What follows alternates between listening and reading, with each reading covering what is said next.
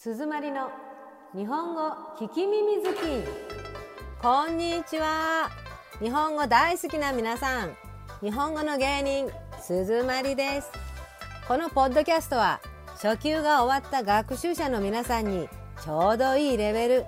だからたくさん聞いてちょっと頑張ったら中級へ行けるよ。それじゃあ今日もしばらくお付き合いのほどよろしくお願いします。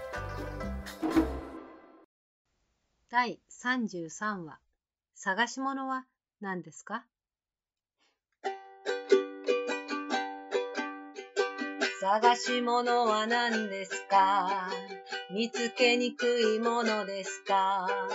カバンの中も机の中も探したけれど見つからないのにまだまだ探す気ですか？それより僕と踊りませんか？夢の中へ、夢の中へ行ってみたいと思いませんか？うふふ、うふふ、うふふ。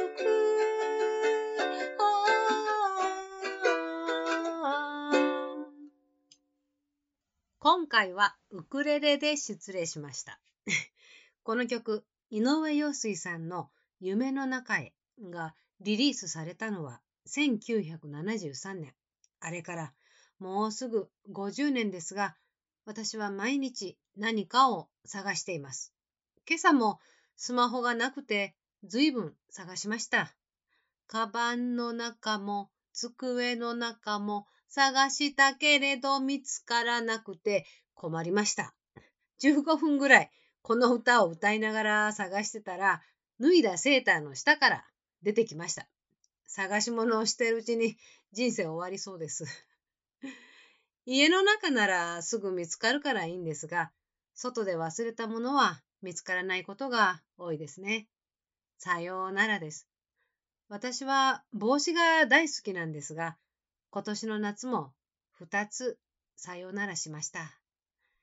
電車で忘れたので大阪駅に行ったり、警察に行ったりしたんですが、もう二度と戻っては来ませんでした。ああところが、先日、面白い店を見つけたんです。鉄道忘れ物ショップと言います。電車の忘れ物を専門にリサイクルしている店です。いやあるのは知ってましたが、偶然見つけてしまいました。運がいいです。もしかしたらさようならした帽子があるかもと思って店の中に入ってみました。一番多い忘れ物は何だと思いますか？皆さん、そう、傘なんです。ダントツの1位。東京の私鉄2021年の調査によると、忘れ物全体の5分の1を占めてます。そして2位が現金だって。おーい。外国人の皆さん、東京の電車にはお金が落ちてるらしいよ。そして3位が書類になってました。忘れた人、会社の書類なくして怒られたんだろうな。でもね、私が行った店にはもっと面白いものがありましたよ。例えば、カツラ。髪の毛が帽子みたいにかぶれるやつね。うん。電車の中で居眠りして頭からポロッと取れたの気がつかなかったんでしょうかね。それから靴。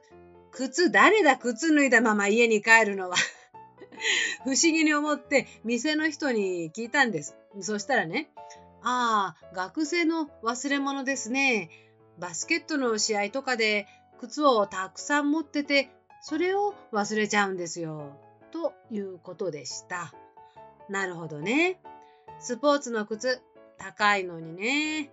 忘れるな、学生。お母さんやお父さんが泣いてるよ。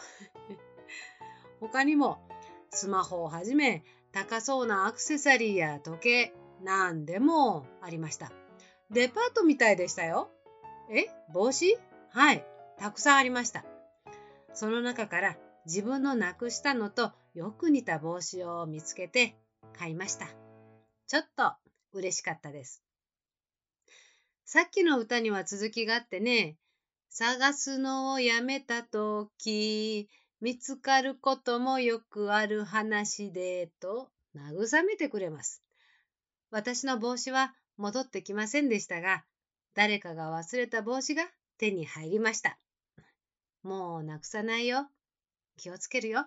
どうぞよろしく。今日はこれでおしまい。楽しんでもらえたかな？だったら嬉しい。日本語何か増えたかな？だったらもっと嬉しい。じゃあ、またね。バイバイ。